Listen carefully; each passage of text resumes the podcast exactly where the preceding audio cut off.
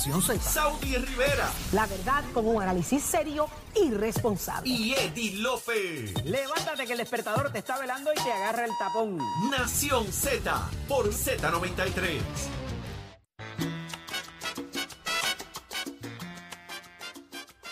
Señores, continuamos en Nación Z 7 y 30 de la mañana. Aquí ustedes pegaditos en la discusión mañanera de eh, la, la discusión que a usted le gusta. Óigame, está con nosotros el presidente de Proyecto Dignidad, el doctor César Vázquez. Doctor, buenos días. Buenos días, doctor. Saludos a todos, buenos días. Proyecto Dignidad se opone al plan de ajuste de la deuda de la Autoridad de Energía Eléctrica. Le pregunto, ¿no están a destiempo para eso? Porque eso ha sido la expresión que ha usado el gobernador Pedro Pierluisi. Pues mira, eh, yo creo que hasta que no se concrete el acuerdo, no estamos a destiempo. La pregunta es, ¿cuándo tú has escuchado del gobernador Pierluisi eh, decir que ese plan es malo? De hecho, recientemente lo que dijo era que, que, estábamos especulando, que no se sabía, y sin embargo hoy uno de sus lugartenientes está diciendo que el, que el 30% es lo que va. Así que eh, es importante que sepas, en septiembre del 2019, nosotros le escribimos a Juan Vázquez y le dijimos que el acuerdo de reestructuración de deuda era malo. En febrero del 2020 hicimos una protesta frente a las oficinas de la Junta de Supervisión Fiscal y le dijimos a la Junta que el acuerdo que estaban confeccionando era malo para Puerto Rico.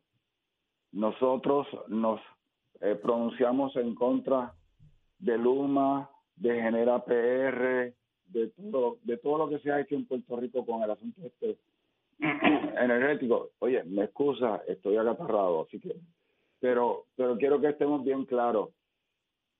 Hasta ayer la jueza Taylor Swain dio la oportunidad para que todos aquellos que se opusieran presentaran mociones por derecho propio. Y eso fue lo que hicimos nosotros. Recogimos mociones por derecho propio de todo Puerto Rico y ayer llevamos casi 400. Y esto es un esfuerzo no solamente nuestro, sino de todos, de, todos, de, de, de, de mucha, de mucha otra Ciertamente, doctor, y, y qué bueno que trae el asunto de las mociones, porque eh, me parece, y le decía a Jorge más temprano, licenciado Eddie López por acá, by the way, eh, le decía a Jorge más temprano que me parece que esa ese escrito de, de los supermercados Econo está muy bien fundamentado. Eh, en el caso de ustedes, ¿utilizaron algún tipo de estadísticas también eh, para fundamentar su moción o en qué la basaron particularmente eh, para el daño que pudiera causar eh, si se admite el, el plan de ajuste de deuda tal cual está propuesto por la Junta de Supervisión Fiscal?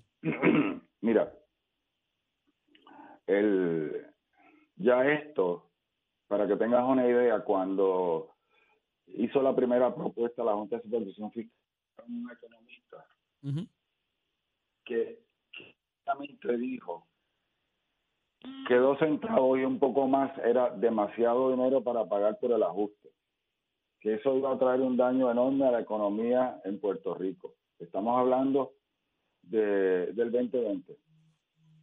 Cuando tú miras los cálculos, estamos hablando de un 30%, pero ese 30% es, es, como llaman por ahí, across the board. Hay gente que van a recibir mucho más aumento. Eh, imagínate una persona que paga 100 dólares de luz, y hay muy poca gente en Puerto Rico que paga 100 dólares de luz, que va, va a tener que pagar 30 dólares más. Pero encima de eso va a tener que pagar más por el café, por la leche, por el pan, por la gasolina, por la ropa, por los zapatos, por las medicinas, porque va a haber un encarecimiento generalizado en Puerto Rico. Sí, sí, Eso es y, y esa parte la entiendo perfectamente, por eso le digo que me parece que es muy puntual la estadística de, que utiliza el supermercado, pero me, me refiero si ustedes en su moción se basaron en esos mismos números o tienen otros distintos o utilizaron algún otro, alguna otra estadística eh, para fundamentar su oposición. Pues, eh, aquí tienes que entender que una cosa es la moción que lleva, acuérdate, nosotros lo que lo que hicimos fue ser instrumentos para que las personas hiciesen sus mociones. Cada cual la basa en el conocimiento que tiene, pero realmente la cifra que pone, que, que para los pelos de punta, es el, son los 30 centavos por cada, eh, por cada dólar. Ahora, ahora. Eh, imagínate un, un empresario de medio nivel de consumo de energía que ya le dijeron que va a tener un aumento de 800 dólares mensuales, más un costo extra por volumen. Imagínate el empresario que le dijeron que es de, de consumo alto, que va a tener 1.800 dólares extra, más un costo por volumen. ¿Qué va a hacer él? Lo va a tener que pasar, Que pasar como para. Claro, claro, Claro. ahí está el riesgo del efecto Claro, cascada, claro. definitivamente. Eso hay que mirarlo Claro, con mucho entonces, entonces, mírame a mí, mira a los médicos. La mayoría de los médicos, el 90-95% del ingreso es de tarifas fijas establecidas por los planes médicos. Yo no le puedo cobrar más a los pacientes, pero me va a costar más dar el servicio. Claro. Hay un efecto. Eh, y, y- pero no solo eso, no solo eso. Imagínate, 1.800 dólares eh, o ponte que a un, a un este, comerciante de alto nivel le salga en 3.000 dólares mensuales.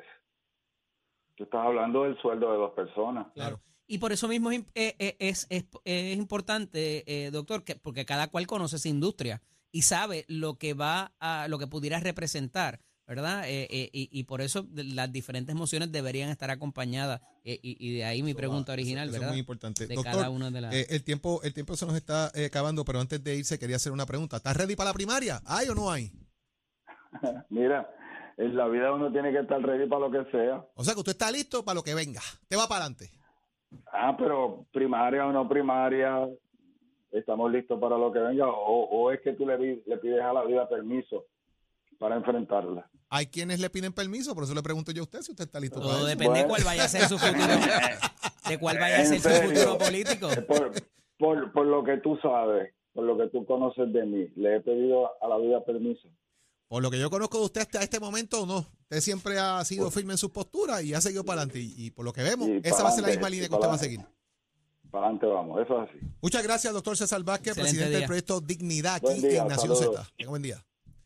Óigame, ya está aquí sentadito, listo, presto, dispuesto, pero no trajo café para nosotros, sino trajo uno para él, tapando sticker en el vaso. Gabriel López Arrieta en la tendencia. Buenos días, Gaby. Está cansado. Buenos días, te Jorge. Buenos días, papá. Está cansado de-. Es Está que esto no cansado es de marchar. fácil. Está cansado de marchar. Sí, También, sí, imagino, también. imagino. Esto no, tú sabes, hay que Sí, estar. ese. ey, no te pongas, no se ponga, no te pongas. Oye, también que había ¿qué es la comenzado el día, también que había comenzado el día. Mira, pues, ¿qué tenemos tendencia hoy? Yo, aquí, tú sabes que nosotros eh, siempre ponemos la pauta, ¿no? Y, y ahora mismo está, está sonando en lo bajo eh, una situación que está ocurriendo en Cuba, y nos vamos internacional, porque aquí Ujú. sabemos que nos vamos, mira, tendencia en Puerto Rico y en el mundo. Y es eh, el acuerdo, ¿no? O el preacuerdo que, que tiene, que ha tenido el, eh, China con Cuba para eh, establecer una, un centro de espionaje, ¿no? En, en el Caribe, eh, de, de China a Cuba. Así que eh, esto está causando tensiones, ¿no? Está comenzando a, a levantarse, a levantarse la noticia y estamos hablando que esto estaría tan cerca como a, a casi 100 millas de, de- entre Cuba y Estados Unidos. Eh, esto con la intención, obviamente, de, de- de tratar de intervenir en el caso de, de- de- de China con, con lo que va a ser eh, eh, capturar este, comunicaciones electrónicas, eh, lo que es eh, monitorear el tráfico aéreo, el tráfico marítimo también de lo que está ocurriendo. Pero he escuchado que esto no es nuevo, Gabriel, que esto ya se está haciendo. Desde 2019 Bu- está dando bueno, pe- pero no es hasta ahora, en estos momentos, que comienza a coger forma el hecho de que, de que aparentemente ya va a ser oficial, ¿no? El asunto, de que se culmine, de que se culmine esta, esta base. ¿Y qué sucede? Eh, Sabemos que Estados Unidos tiene una serie de, bases, ¿no? Eh, en el sureste, en el, en el sureste de- del país, bien importantes, que, que- que- están dentro de ese Golfo, ese Golfo de México. Y, y tenemos que estar al pendiente de que realmente va a pasar con la relación de Estados Unidos, China y Cuba. Si esto eh, vale la pena en estos momentos de que Estados Unidos pues mantenga ¿no? ese, ese bloqueo o esa, o esa, o esa tensión eh, con Cuba todavía en el Caribe, cosa que eh, se ha estado informando que la, la, la, administración del presidente Joe Biden ha estado comenzando ¿no? a liberar un poco, como lo hizo el presidente Barack Obama en un momento dado, eh, lo que era la facilidad de poder viajar a La Habana sin ningún tipo de, problema. bueno, por lo menos su equipo de trabajo ah, lo, ha estado, lo ha estado trabajando así.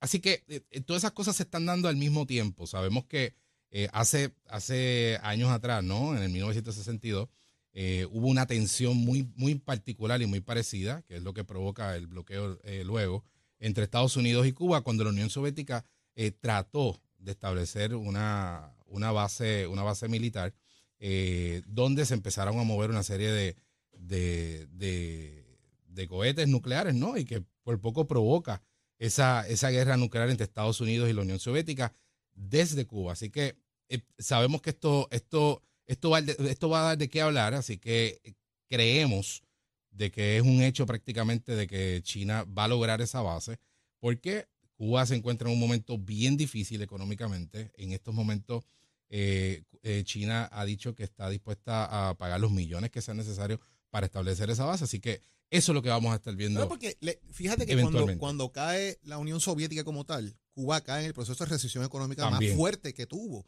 O sea, todo esto viene atado a quién mantiene a quién.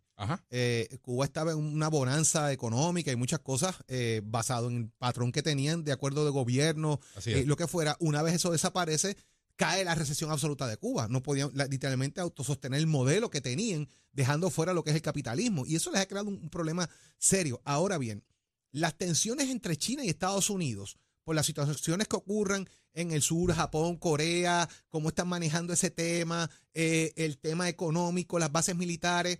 Siempre se ha buscado que, eh, y por lo que vemos a través de la historia, siendo Cuba no una aliada natural de los Estados Unidos, sea el punto más cerca y más cerca para poder quizás espionar. En aquel momento, cuando el bloqueo hablaban de los misiles que estaban operacionales que pudiesen llegar hasta Estados Unidos, etcétera.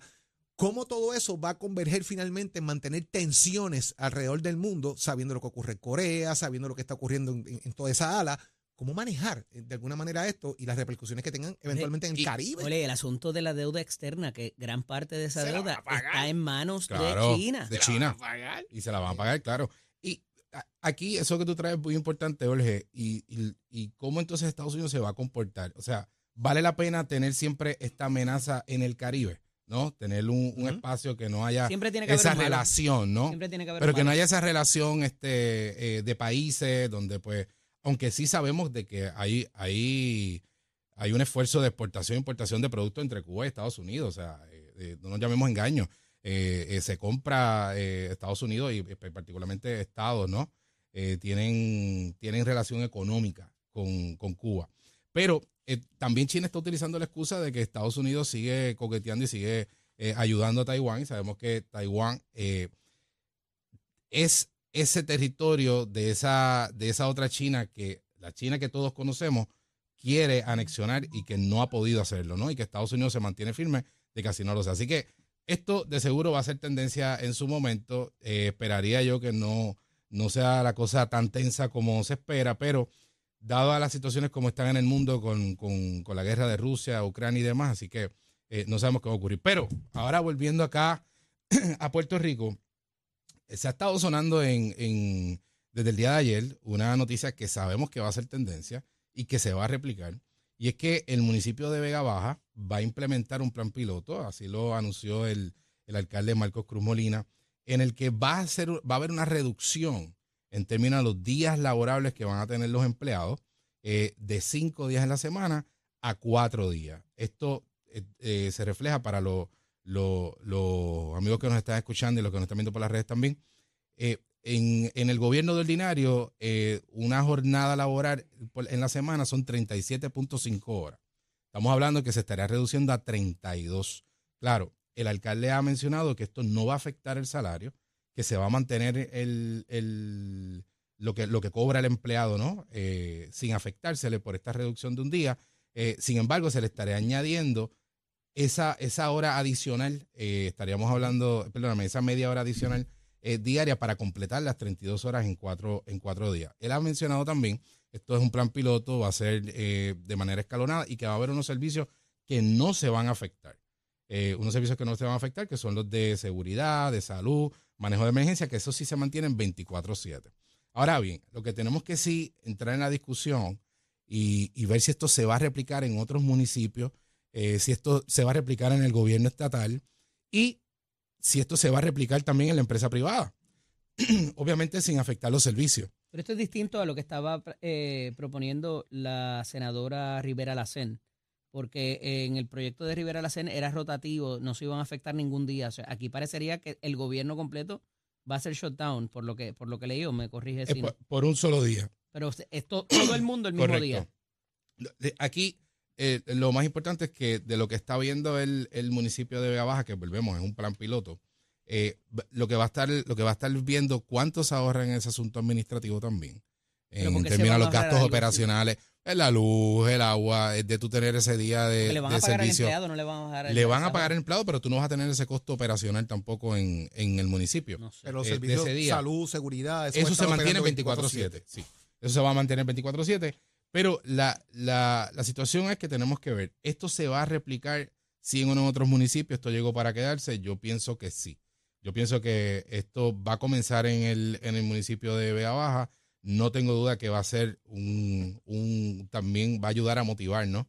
a los empleados, porque volvemos, una de las cosas que explicaba el alcalde y, y muy cierto, ¿no? Va- el empleado va a tener un día también de poder hacer su- su- su- sus asuntos personales, o sea, las citas médicas, si va a tomar un día de vacaciones y demás, o sea que en ese sentido también, los ajustes de licencia y demás, eh, se espera que haya un tipo de, de ahorro administrativo, así que hay que ver si realmente se va a replicar, yo entiendo que sí, que eventualmente esto, esto va a dar mucho de qué hablar y que eh, comienza a transformarse, ¿no? Lo que es el servicio público, claro, hay que ver bien si al final del día no hay ningún servicio que se afecta, eh, que, que es lo primordial, ¿no? Para eso, para eso está el gobierno municipal, para poder atender ese servicio de primera mano. Así que no sé qué piensan ustedes, si ustedes piensan que esto se va a quedar o no. Y habla otro tema adicional. Él habla también que a partir del primero de julio los servidores públicos municipales reciben un aumento de salario de 9.50 la hora. Así que eh, con el cambio también viene un aumento de salario.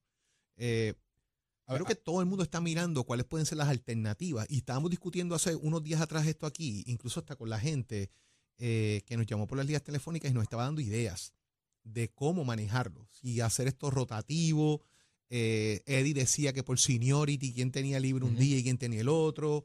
Eh, hubo llamadas de, para establecer cuáles deben ser los puntos de partida en, en las horas eh, que se puede dar libre, de hacer los horarios extensivos. Por ejemplo, unos entran a las 7, unos a las 8, unos a las 9. Correcto. Cosa que la gente salga incluso hasta las 7 de la noche ya gente trabajando y cuando salgan unos de un trabajo pueden ir a recibir servicio, cómo extender los sábados, unos horarios de trabajo también para darle servicios a la gente. O sea, crear un sistema mucho más rotativo y mucho más dinámico de trabajo que no esté encajado solamente en las mismas horas de trabajo de todo el mundo los mismos días. Y eso que tú traes es extraordinario. Yo creo que es la- lo que tenemos que verlo, este, Jorge, porque sabemos que cada cual pues, tiene una responsabilidad en su trabajo y de ordinario. Exactamente. todo- Y no todo tenemos el mundo hace lo mismo. De ordinario, de 8 a 5, en, en, eh, básicamente todos estamos en, en nuestra jornada laboral.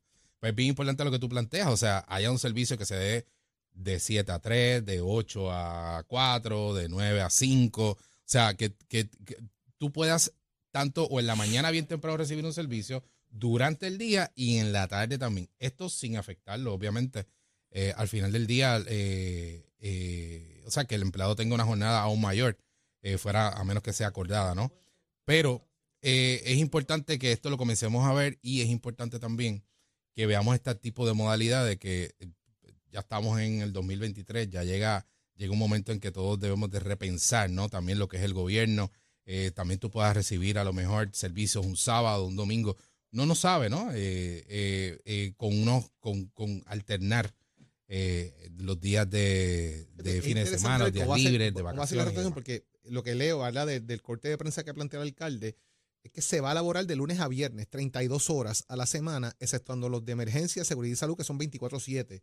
¿Cómo va a ser esa rotación eh, para, para los cinco días? Bajar, obviamente, la cantidad de gente, pues es menos luz, menos agua, y eso administrativamente funciona. Pero, ¿cómo va a ser esa Y- rotación? Y, hay que, y hay que ver, o sea, esto va a ser un plan piloto, o sea, que yo presumiría que entonces el alcalde va a estar eh, dando seguimiento eh, semanalmente, ¿no?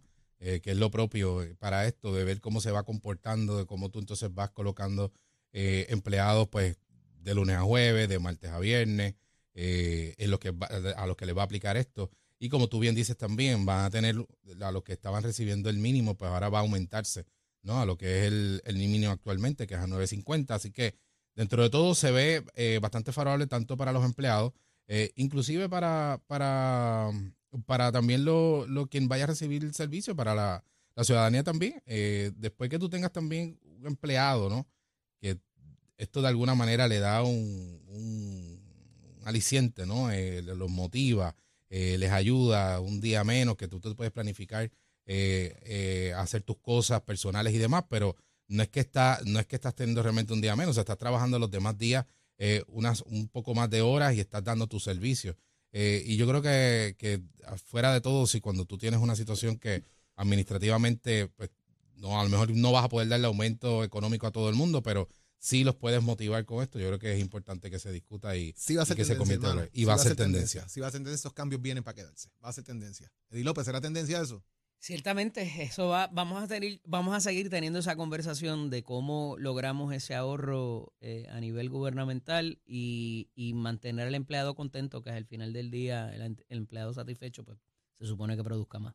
Produzca más y produzca contento. Así Sí es. mismo es. Bueno, vamos a ver que seguirá la tendencia, señores, con Gabriel López Arrieta, café en mano y estica el tapado en el vaso. El marchante. Se cuidan. Óigame, mis amigos, siguen los apagones en Puerto Rico y yo le pregunto a usted, ¿hasta cuándo vamos a seguir viendo este tema y vamos a seguir viviendo, señores, de esta manera? La temporada de huracanes ya comenzó hace apenas 13 días.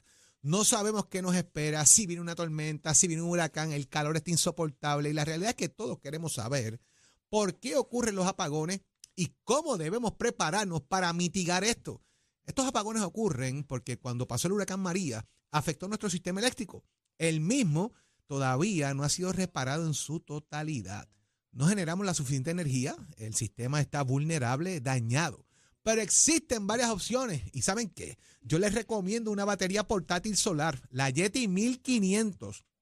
Esta es una solución que está funcionando para miles de personas.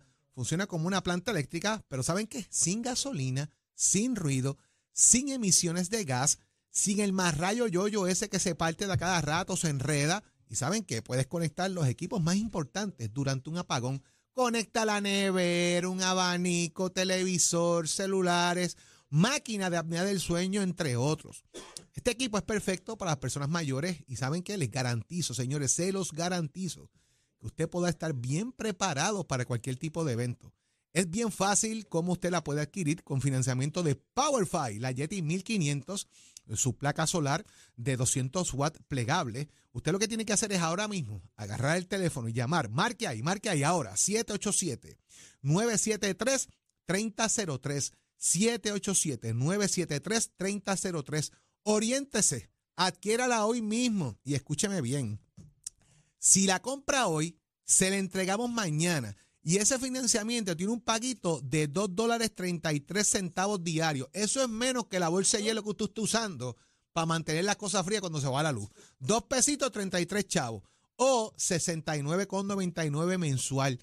Cero pronto, cero gasto por entrega. La placa solar va a estar incluida y adivine qué, por los pagos usted no tiene que preocuparse para nada, porque usted va a comenzar a pagar. Si la compra hoy, entrega mañana, empiezas a pagar en noviembre del 2023. Usted llame para allá y diga, yo me enteré en Nación Z que Jorge Suárez dijo que no pago hasta noviembre del 2023. Pase la temporada de huracanes tranquilo, sin estrés, sin gastar un pesito hasta noviembre del 2023. Llame para allá ahora, 787-973-3003 y diga, Jorge Suárez me dijo que no pago hasta noviembre del 2023. Si compro ahora, porque aquí sí que hay power. Llame ahora, consiga su plaquita, mire, esa plaquita solar incluida en la batería Blue la Yeti 1500 de Powerfy. Vamos a ver qué está pasando en el tránsito. Escoge ASC, los expertos en seguro compulsorio.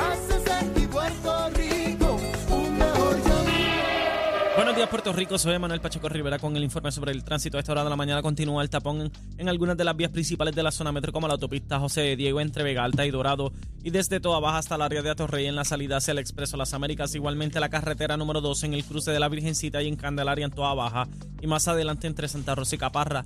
También algunos tramos de la PR5, la 167 y la 199 en Bayamón, así como la avenida Lomas Verdes entre la American Military Academy y la avenida Ramírez de Arellano. La 165 entre Cataño y Guaynabo en la intersección con la PR22 y el expreso Valdoriotti de Castro, desde la confluencia con la ruta 66 hasta el área del aeropuerto y más adelante cerca de la entrada al túnel Minillas en Santurce. También el ramal 8, la avenida 65 de Infantería en Carolina y el expreso de Trujillo en dirección a Río Piedras, así como la 176, 177 y la 199 en Cupey y la autopista Luisa Ferré entre Montelledra y la zona del Centro Médico en Río Piedras y más al sur en Caguas y la 30 desde la colindancia de Junco Sigurado hasta la intersección con la 52 y la número 1. Hasta aquí el informe del tránsito, pero sanjuanero sepa que con la línea de San Juan puedes recorrer todo el municipio de San Juan sin gastar gasolina o estacionamiento. Ideal para ir de compras a citas médicas o hacer diligencias en trolis con aire acondicionado completamente gratis. La línea de San Juan circula de lunes a viernes entre 7 de la mañana y 5 de la tarde. Para detalles sobre rutas y horarios accede a sanjuan.pr. Un mensaje del municipio de San Juan y su alcalde Miguel Romero Lugo. Ahora pasamos al informe del tiempo. El Servicio Nacional de Meteorología pronostica para hoy un día caluroso entre soleado a parcialmente nublado con 10% de probabilidad de lluvia en horas de la mañana y llegada la tarde aumentará a 17% y en la noche a 25%. Los vientos estarán del este de hasta 17 millas por hora y las temperaturas máximas estarán en los altos 80 grados en las zonas montañosas y los medios 90 grados en las zonas urbanas y costeras, con el índice de calor superando los 110 grados, por lo que se sostiene la advertencia de calor excesivo para el norte de la isla desde las 10 de la mañana hasta las 5 de la tarde. Para los bañistas y navegantes, sepa que en las aguas locales se espera oleaje de 5 a 6 pies, con vientos del este de hasta 20 nudos. Hasta aquí el tiempo les informó Emanuel Pacheco Rivera. Yo les espero en mi próxima intervención en Nación Z Nacional con el licenciado Leo Díaz, que usted sintoniza a través de la emisora nacional de la salsa Z93.